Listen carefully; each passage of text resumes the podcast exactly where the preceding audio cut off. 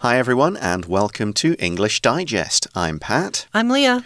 And today we're going to take a look at the first part of our literature article for this month. And we've got a play this Yes, month to explore. We, we do books, we did uh, graphic novels last month. This time we've got a play, Oscar Wilde's An Ideal Husband. I think, Pat, one question I have for you Yes. is Are you an ideal husband? Uh, far from it, I believe. Yeah, I, I don't think. I think it's really tough for anybody to claim being an absolute ideal husband. But as we'll see, it, it does depend on your definition of the word ideal. That was what I was going to ask. Where does it go to with the definition of ideal? We'll find that out a little Yeah. bit today. Um, this, I haven't actually seen this play. Um, I haven't been to. I've not been to many plays in the UK for a long time. I used to go to the theatre quite often. I was a drama student. I went to go and see. We'd go and see Shakespeare. We'd go and see other stuff, stuff that we were studying, whatever random plays. Um, any? uh, Do you have any f- kind of favourite plays out there? I was actually just trying to think of it. For me, I've also have not had a chance to go to that many plays in my in my uh, lifetime. But instead, I like novels. So for the same fellow who wrote this play, Oscar Wilde, um, I do like his novel that is quite famous, and that's a picture of Dorian Gray that we'll, we might get into in our day two. Yeah, that's definitely a really cool story. Uh, the Tempest is probably my favourite Shakespeare play, just because yeah. We studied it. Yeah. Um, and there's a play called An Inspector Calls, which is a sort of weird kind of murder mystery that I've studied, I've acted in. It's just really fun. It sounds like it just from the name alone. Yeah, it's a really fun play because at the end you're you, you're left wondering what just happened. and with The Tempest, how can you not like Shakespearean works, Yeah. right? I mean, there's so much artistry in everything he, he did. All right, so we've, with Oscar Wilde's play An Ideal Husband today, let's read through day one. In 19th century London, Sir Robert Chiltern is a prominent figure in high society. He holds a position in the Foreign Office with a future full of political promise. Representing the ideal husband, he is seen as a model of integrity and is deeply devoted to his wife. However, hidden behind Robert's perfect exterior is a secret from his past ready to shatter his cherished life. The threat becomes real when the cunning Mrs. Cheveley appears at an upper class party hosted by the Chilterns. Armed with a letter detailing Robert's questionable career beginnings and income sources, she aims to blackmail him into supporting a fraudulent canal investment scheme she is involved in. Trapped by the potential ruin of both his career and marriage, Robert reluctantly yields to her demands. Before leaving the party, Mrs. Cheveley can't help but boast about getting Robert's support to Lady Chiltern, her former schoolmate. Remembering Mrs. Cheveley's history of lying from their school days, Lady Chiltern is taken aback. Unaware of the blackmail, she struggles to comprehend why her respected husband would agree to the requests of such a deceiver. In Lady Chiltern's point of view, their marriage rests on the idea of her possessing an ideal husband. For her, Robert represents her core values, so he must remain flawless and cannot afford any mistakes. Out of desperation, Robert turns to his friend, Lord Goring, who holds unique views on morality and love. The story takes a dramatic turn as various secrets, including the past engagement between Goring and Mrs. Cheveley, come to light. In the midst of these discoveries, can Robert successfully maintain his perfect ideal husband image? Hi, everybody. We're back again. We're going to start into day one now. In 19th century London, Sir Robert Chiltern is a prominent figure in high society. Just to let you know, this is not a real person. We're diving into the play right away, and we mm-hmm. know that there is a Sir Robert Chiltern, and he is actually one of the main characters in the story. And he's a prominent or and a well-known figure in high society, which means it's a group of people that, well, they have quite a bit of of money or they have quite a bit of power mm. politically or socially. Yeah, they would be the, you know, dukes and the members of the royal family. They'd be the top politicians, maybe some very rich sort of business people, that kind of thing. So he holds a position in the Foreign Office with a future full of political promise. The Foreign Office is uh, it's it what it means is it's the Department of like Foreign Affairs or the it, I think in the UK it's now called the Foreign Minister, the Foreign Ministry. Ministries. I'm not sure what the equivalent would be in the in the US, like Secretary for For Foreign international affairs, something like something that, secretary of something. Yeah, would you, you call so. your top ministers secretaries. Yes, we do. Yeah. So uh, the Foreign Office was the ministry, the government ministry that dealt with international trade, war, stuff like that. And it says that he's has a future full of political promise. That gives us a sense that he's probably not the oldest gentleman you've ever met in a story. He's probably quite young, um, and he's got a, a world ahead of him. He's representing the ideal husband, and he is seen as a model of integrity and is deeply devoted to his to his wife, not his wife.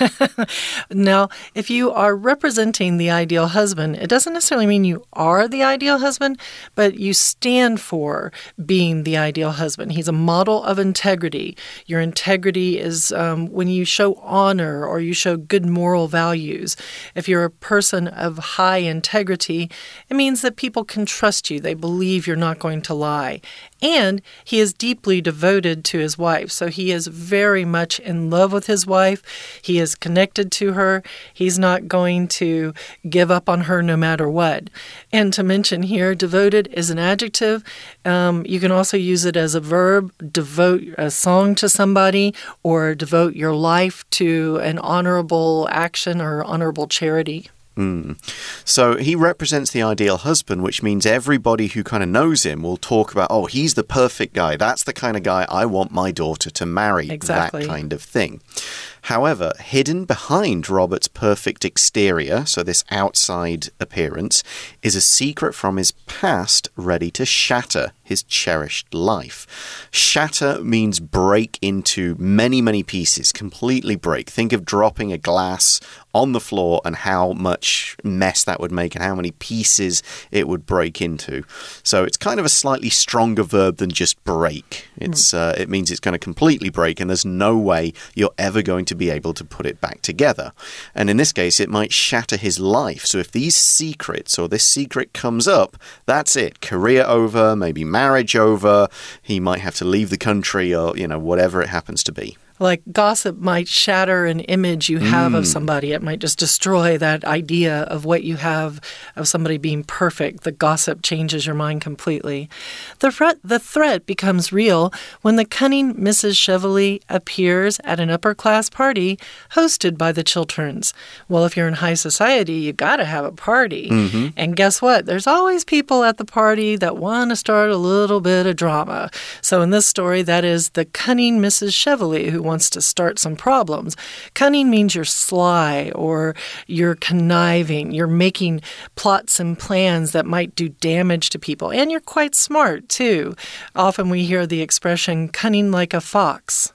Yeah, you're you're gonna do stuff, and it's not gonna be in a very honest way. You're not someone who's cunning. Probably doesn't have much integrity. Integrity, yeah. If we go back to the earlier word, so we see that armed with a letter detailing Robert's questionable career beginnings and income sources, she aims to blackmail him into supporting a fraudulent canal investment scheme she is involved in. There's a lot of stuff there. Yeah, there's a lot to pick apart. So she's got a letter, and this letter has got the secret that Robert has got in his life his questionable career beginnings.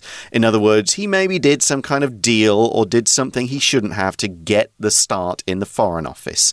So he maybe got somebody gave him that job that shouldn't have, or he bought the position instead of studying it, or he didn't graduate from college. I actually know what he did. He, Okay. He sold a secret to another fellow Oh. um, about this canal, and that secret allowed when he when he sold that secret, secret, the guy made lots of money off of it, Mm-hmm. and Sir Robert got money as well, and Okay. that allowed him to have money for high society. Yeah, which is, of course, his income sources. He got rich by selling this secret.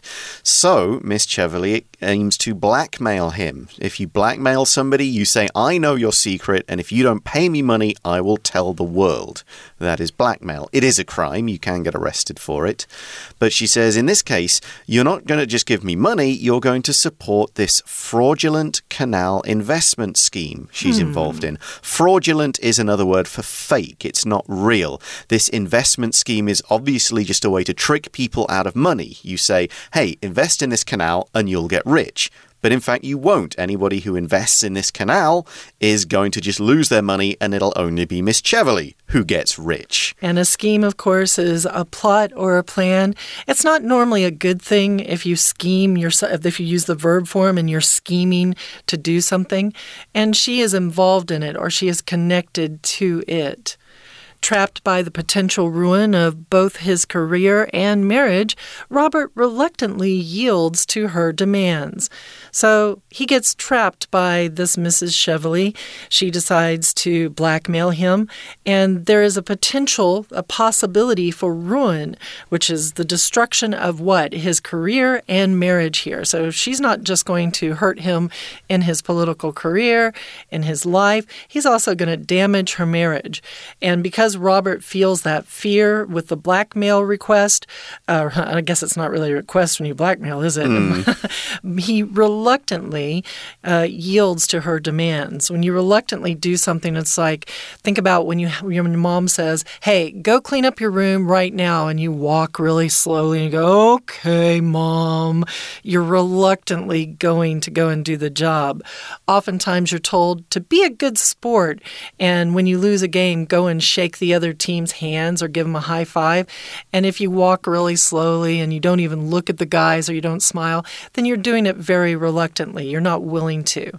She yields. Uh, He yields. He reluctantly yields, so he gives in. Yeah, he says, okay, I don't like this, but I guess I have no choice. I'm going to have to do it. I will support this really, you know, criminal scheme that you've got to trick people out of their money to build a canal.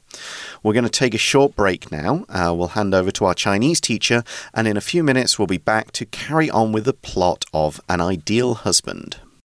Hello everyone，我是派老师。今天讲解的是寒假合刊 Unit Four Morality and Marriage Explored in an Ideal Husband 第一天的课程。这个单元介绍英国文学史当中非常著名的作家王尔德的一个剧本，剧本名称是《An Ideal Husband》理想丈夫。对政治新闻有点兴趣的同学，应该都看过不少政治人物形象幻灭的相关报道。多数政治人物都希望自己在大众面前可以维持清廉、清新、正直的形象，都希望自己在政治生涯当中能够平步青云。可是，往往有些人在步步高升的过程当中，会因为过去犯下的错误而跌落神坛。理想丈夫这个剧本也有类似情节哦。好，我们一起来看学习重点吧。那请同学先看到第一段的第一个句子，这里先介绍这个剧本当中的主角 Robert Chiltern，也就是齐尔敦爵士啊，他在上流社会相当的有名，a prominent figure in high society。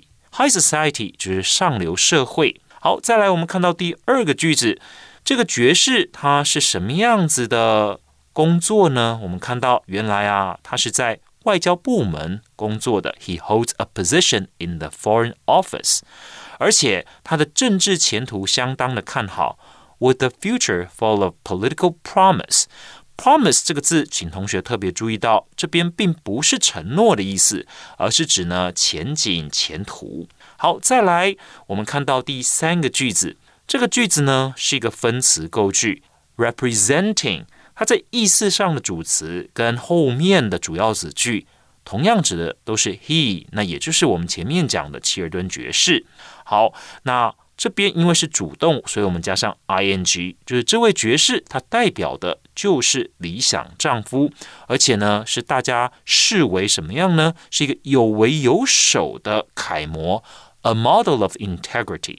Integrity 通常呢就是跟人的品格有关的，是很正直的人。再来，我们看到第四个句子，第四个句子呢，这是一个倒装句，hidden behind。Robert's perfect exterior is a secret from his past。请同学特别注意的是，a secret from his past 才是真正的主词，这是个倒装句。再来，请同学特别注意到的是 shatter。Shatter 这个动词，它是粉碎、摧毁的意思。好，那当然有真实的，譬如说，我们知道发生地震的时候。那玻璃呢可能会震碎，那当然我们也用 shatter 这个字，像比方说啊石头啊不小心，或者有些人可能是故意的，把石头丢向玻璃，玻璃会碎嘛。那 the window was shattered by a stone，就用 shatter 这个字。可 shatter 它也有引申出来描述抽象的什么东西受到破坏了。比方说，the crisis will shatter their confidence。那这场危机呢，会粉碎大众的信心。好，再来，我们看到第二段，请同学看到第二个句子，同样的也是一个分词构句。那这边呢，这个 armed with 跟后面主要子句的 she，它在意思上主词是相同的，都指前面的这个 Mrs. Shovely。好。那我们请同学特别注意到的是 be armed with。那有时候呢，我们也是说这个人他有什么样子的条件，或者他带着什么样子的东西。那这里就是前面讲的这个 Mrs. Shovely 呢，他带着一封信。好，那他准备要做什么？Blackmail him into supporting。所以原来啊，他拿着这封信是要来威胁这个呃吉尔顿爵士的。再来，我们看到第三个句子，同样呢是分词构句，trapped by。那由于呢它是陷入，这里是被动的，原本的句子是 Robert was trapped by the potential ruin 点点点点点。好，那这里由于是被动的，所以我们只保留了后面的这个过去分词 trapped。那请同学注意到的主要子句的动词 yields to，就是屈服的意思。We'll take a short break and then we'll be right back with part two of our article.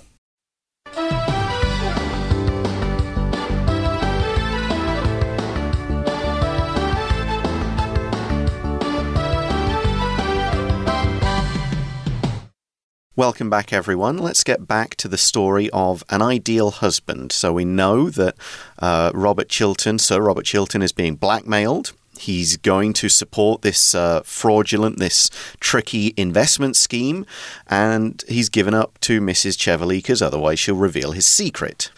But there's another incident at this party. We see before leaving the party, Mrs. Cheveley can't help but boast about getting Robert's support to Lady Chiltern, her former schoolmate. Mm -hmm. So we've got an interesting connection there. Mrs. Cheveley and Lady Chiltern went to school together. Like I said, at those high society parties, there's always someone there to start some drama, and they mm -hmm. normally have connections to your past because people who know you before you had a nose job, they're likely to make you uh, talk about how you used to have a lot of weight on you or you used to have a different kind of hairdo.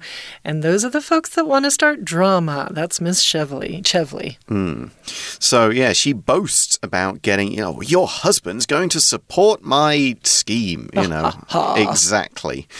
Um, but this is a bit of a surprise if you're Lady mm, Chiltern. Yes, it is indeed. It says, remembering Mrs. Cheveley's history of lying from their school days, Lady Chiltern is taken aback. Ooh. So, obviously, when they were at school, Mrs. Cheveley was known to be somebody who was always telling stories, making stuff up, causing some trouble. Mm. And so, it is a big surprise that, that Robert is going to support her.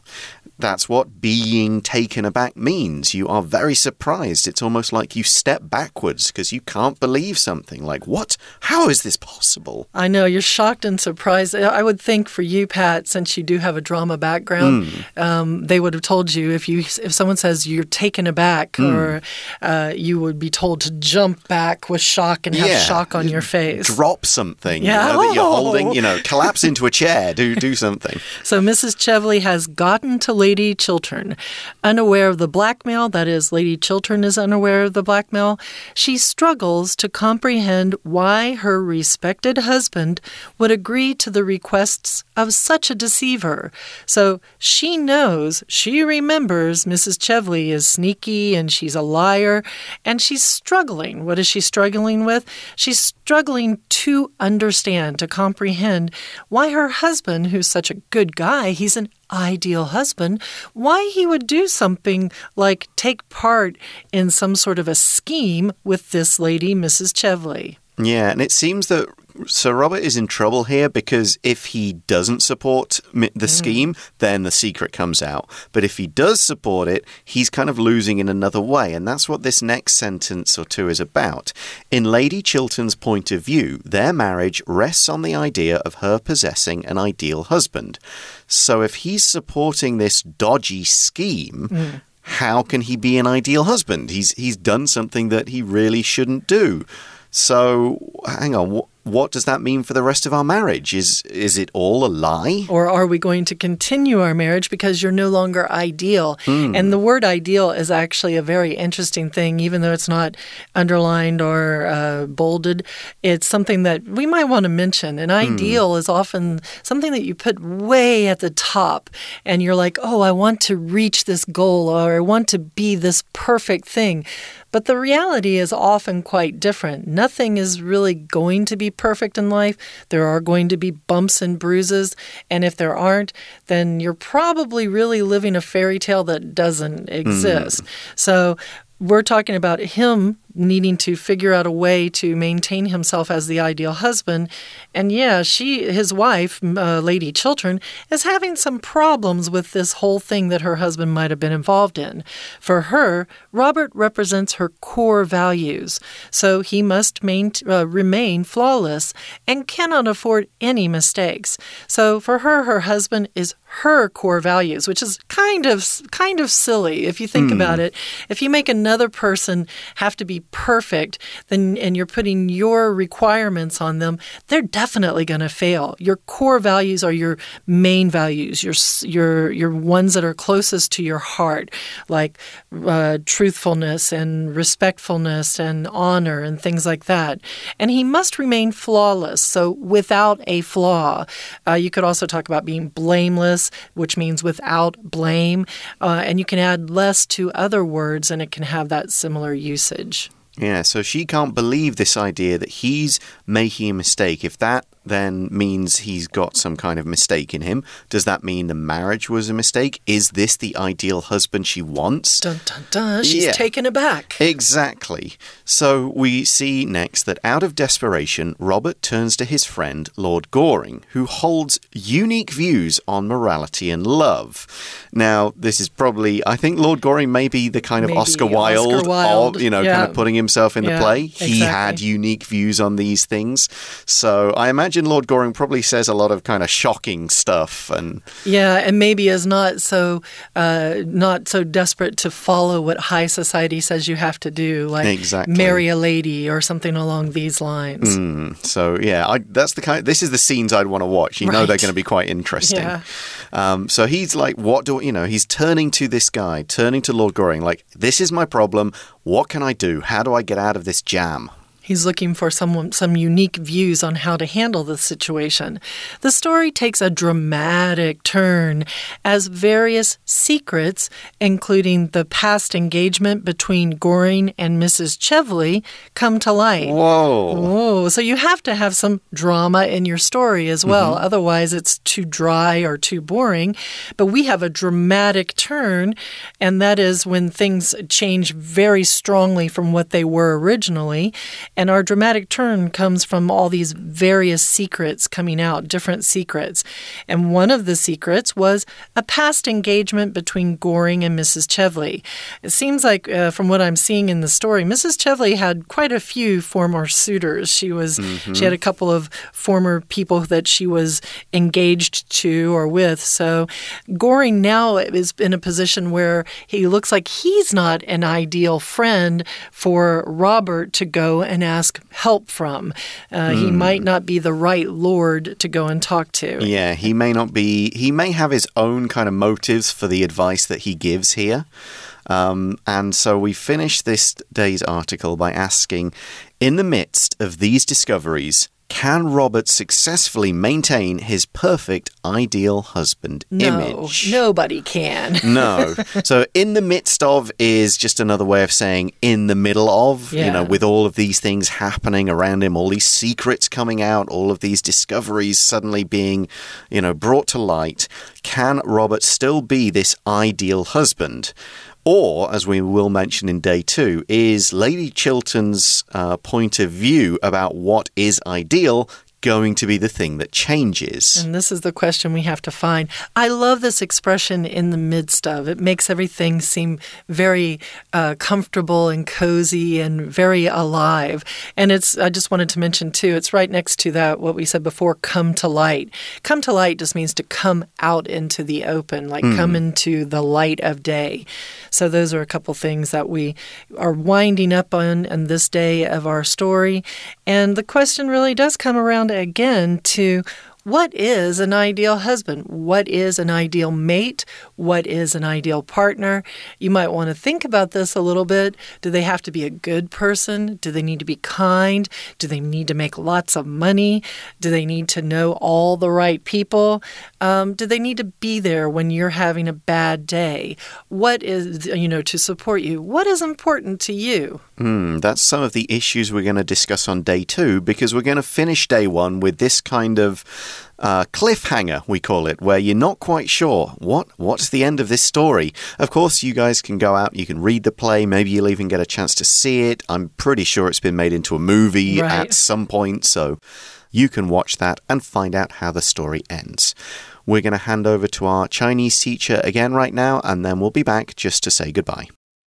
好，紧接着看到第三段的第一个句子当中的主要动词 boast， 在这边呢，其实就是 Mrs. Cheveley 她在夸耀，在张扬。那再来，我们看到第二个句子，好，Lady Chiltern is taken aback，请同学把这个 be taken aback 画起来，就是感到非常的吃惊。再来，请同学看到第四个句子当中的动词片语。Their marriage rests on the idea of，请同学把这个 rest on 画起来。